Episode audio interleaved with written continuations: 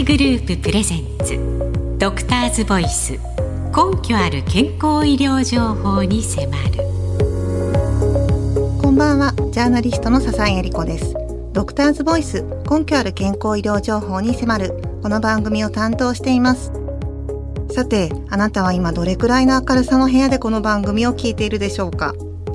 明るさ光のことですが普段太陽光や室内照明って当たり前のように存在しているのであんまり意識しませんよね。でも光の浴び方によって認知機能やうつ糖尿病動脈硬化などさまざまな病気のリスクが高まることが分かっていて実は痩せる太るにも関係しているんです。今日は奈良県で男女3000人以上の住居と健康の調査を行ってきた奈良県立医科大学医学部特任准教授の大林健二先生に光と健康についてリモートでお話を伺います。光の使い方はちょっと知るだけで心身が大きく変わります。ぜひ最後までお付き合いください。特集会グループプレゼンツドクターズボイス根拠ある健康医療情報に迫る。この時間は命だけは平等だ。特集会グループがお送りします。特集会グループプレゼンツ。ドクターズボイス。根拠ある健康医療情報に迫る。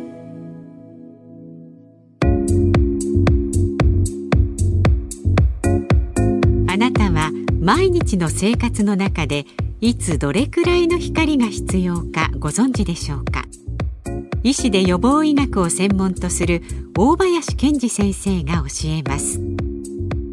日中はたくさん光を浴び夜はできるだけ暗い部屋で過ごそう。大林健二先生は平城京スタディと命名し奈良県に住む40歳以上の男女3000人以上の住居と健康の調査を行ってきました。平城京スタディでは日中に光を浴びていない人ほど2年後に太っていたという結果でした。夕方以降はそれが逆転し光を浴びている人ほど太るという結果でした。豆電球程度の明るさで眠っていた人は真っ暗な状態で眠っていた人と比べて肥満の割合が2倍近くあったのです。小林先生よろしくお願いします。よろしくお願いします実は私が奈良にある先生の研究室にお伺いしたのが2018年でした。平城京スタディという名前がかっこいいなと思ってあの取材申し込みをしたんですけれども当時はあの平城京スタディにおける調査人数は1,000人でした。でももう今は3,000人を突破したということで素晴らしいんですけれども先生そもそもなぜこの平城京スタディというその住居と健康っていうことをについて取り込まれようと思われたんですか、とまああの僕らが研究をやる前にですね、えー、いろいろ、えー、先行研究と言いますけれどもこれまでの研究医学研究を調べていくとですねあの動物実験であったりこう実験室での、まあ、光の健康影響っていうのはあるんですけれども、実際のリアルワールドのデータが全くないリアルワールド。なるほど、はい、はい、分かってですね、ええ、これはやらなきゃいけないということで実際、えー、調査をして、えー、疫学研究といいますけれども実測して、えー、明らかにしようということで始めましたうんそれが今や1,000人から3,000人っていうのは本当に素晴らしいですよね。はい、あありがとうございます。えーまあ、奈良で行っているので、あの平城京スタディという名前を、えー、つけてやってますけれども、これまではあの1000人規模のデータで、光と健康影響ですね、えー、について研究成果を発表してきました。まあ、徐々にあの対象者数を増やして、最近発表した論文で、ま、3000人規模でも、これまでと同様の結果であるということを示せたので、研究のま信頼性という意味では向上したんではないかと思っていますやっぱり平城京スタディの何よりすごいところが医師であられるドクターであられる大林先生が一件一件住宅を訪ねて居住者の血圧や尿血液検査を行ってその結果をまとめて論文で発表しているっていう国内でも本当に珍しく貴重な研究で私はもっと多くの人に知ってほしいなと思ってこの番組に取り上げてるんですけれども、それで研究を通じて分かったこととして、まずその現代人の光の浴び方が日中に問題があるっていうことですね。そうですね。あの、まあ、現代社会では部屋で、えー、過ごすことがあ多いので、そうですよね、太陽の光を浴びれないというかですね、まあ、普通の生活してると太陽光ってあまり浴びないですよね。はい。で、日中の光をあまり浴びないとですね、えー、脳から夜に分泌されるメラトニンっていうホルモンがあるんですけれども、はい、そのホルモンが減ってしまってですね、その結果として睡眠障害などが引き起こされるということが国内外の研究で示されています。よくね、日中に動くとぐっすり眠れたりしますが、それはもちろん体を動かすからっていうこともありますけれども光を浴びたっていう可能性があるわけでどれぐらいの光を浴びればいいんでしょうか？そうですねあのまあこれっていうのもないんですが目安としては一つは1000ルクス以上の光を日中は浴びるということだと思います。ルクス,、ルクスはい、はい、ええ、ルクスっていう単位がありますけれども、まあ、明るさの単位ですね。えー、多いほど明るいわけなんですけれども、例えば、あの、豆電球ぐらいの明るさだと10ルクスぐらいですね。豆電球が10ルクス。えー、はい。はい。一般的なリビングだと、だいたい200ルクスぐらいですかね。はい。コンビニエンスストアは最近、まあ、あの、省エネの観点からちょっと暗くなりましたけれども、はい、時は結構明るくて、今はだいたい1000ルクスぐらいかなと思います。で、一方で、あの、太陽の光ってもう10万ルクスぐらいあるんですね。すね。全然、はい、違うんですけれども、はい、あの、私どもが行っている、あの、平常鏡スタディの実測調査からはですね、日中にこう1000ルクス以上の光を1時間以上浴びてる人っていうのはですね、大体全体の半分ぐらいなんですね。少ない、ね、あまり光、はい、あんまり浴びてないですね、やっぱりね、現代人は。なので、まあ、オフィスであったり、家の中で1000ルクスの光を、まあ、浴びようとするとですね、えー、日中、こう、できるだけ窓際で、あの、過ごすといいんじゃないかなというふうに思います。はい。先ほどのお話ですと、リビングだと大体数百っていうことですので、ただリビングにいるだけでは、なかなか1000ルクスは達しないっていうことですね。はい。はい。あの、実際に先生の研究室に伺った際も、照度計で明るさを測ったんですけれども、室内の中央と窓際ではだいたい7、8倍ぐらいの差がありました。ですので、ぜひ日中はしっかりと光を浴びる室内では窓際っていうことで意識してほしいなと思います。続いて後半は夜の光の浴び方ですけれども、ラジオの前のあなたにはこれから言うような習慣がないでしょうか？これから光に関する夜の NG な習慣を5つ挙げます。一つでも当てはまった人は後半でその理由を確認しましょう。1夜も昼と同じ電球の下で過ごし夜遅くまで起きている。2寝室やトイレに LED 照明を使用している。3電気をつけて眠る。4カーテンの隙間から漏れる日の光で目覚める。5パソコンやスマホを就寝直前まで見ている。あなたはいくつ当てはまりましたか？ドクターズボイス。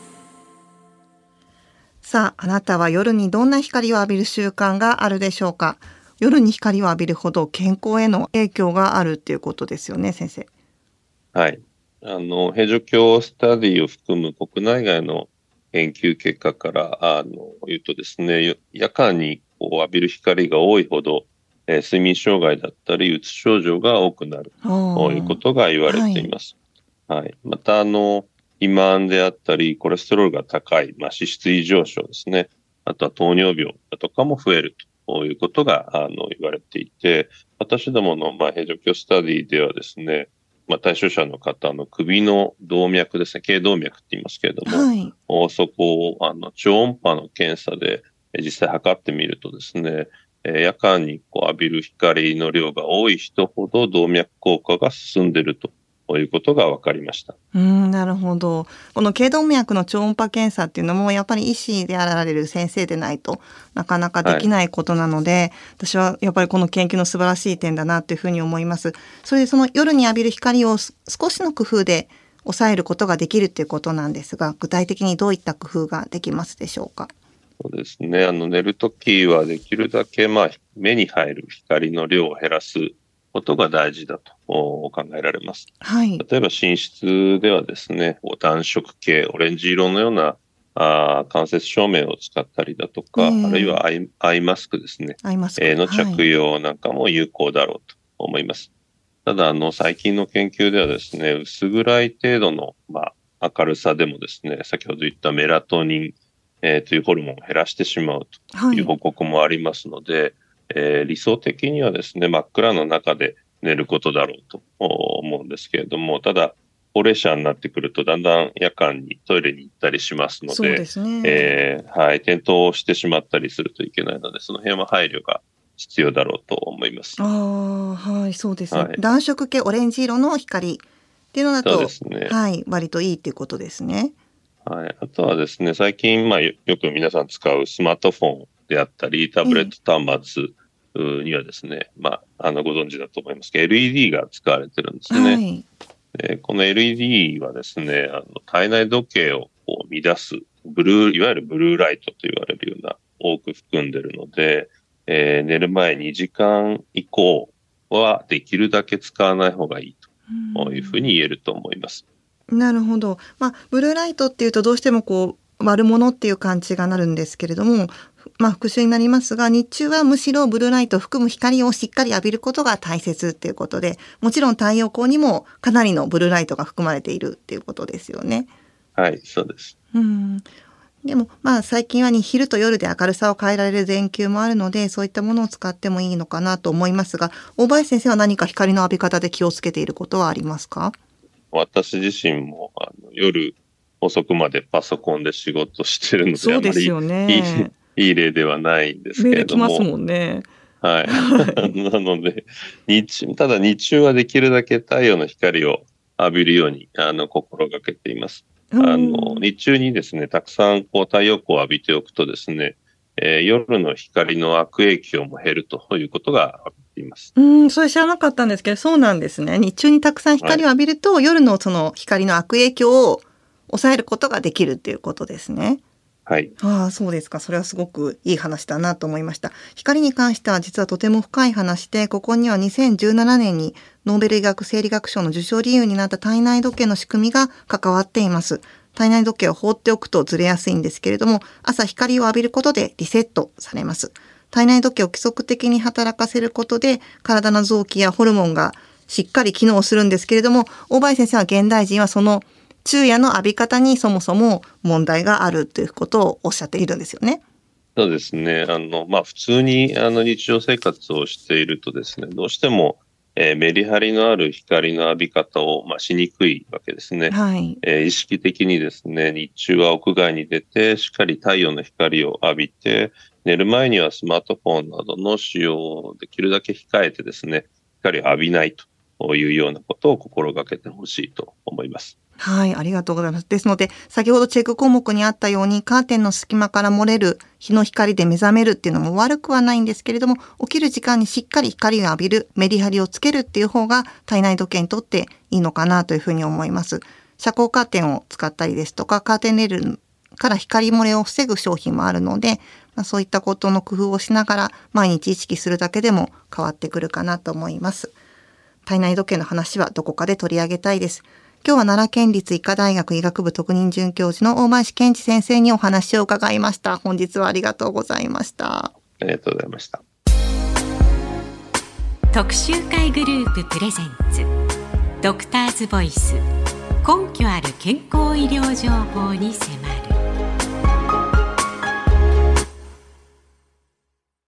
特集会グループプレゼンツドクターズボイス根拠ある健康医療情報に迫る。この時間は命だけは平等だ。特集会グループがお送りしました。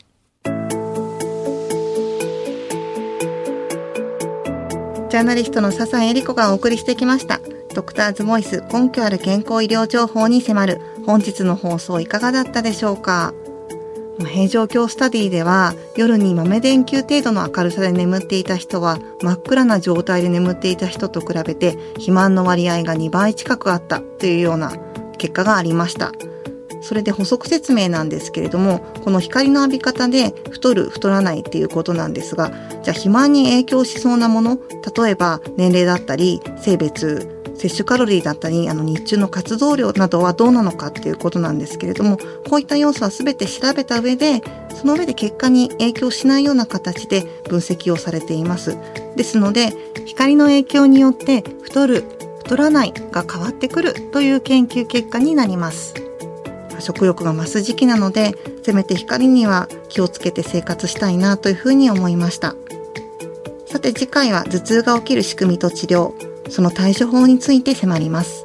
また番組では感想や取り上げてほしいテーマなどすでに声を寄せていただいていますが引き続きお待ちしております。メールの方は drv ドクターの略 dr ボイスの v で drv.1242.com drv.1242.com また今日の放送は毎週月曜日に配信されるポッドキャストで聞くこともできます。ドクターズボイス DRV で検索して番組ウェブサイトからお入りください。それではまたお相手は笹井恵理子でした。あなたの明日が新たな一歩でありますように。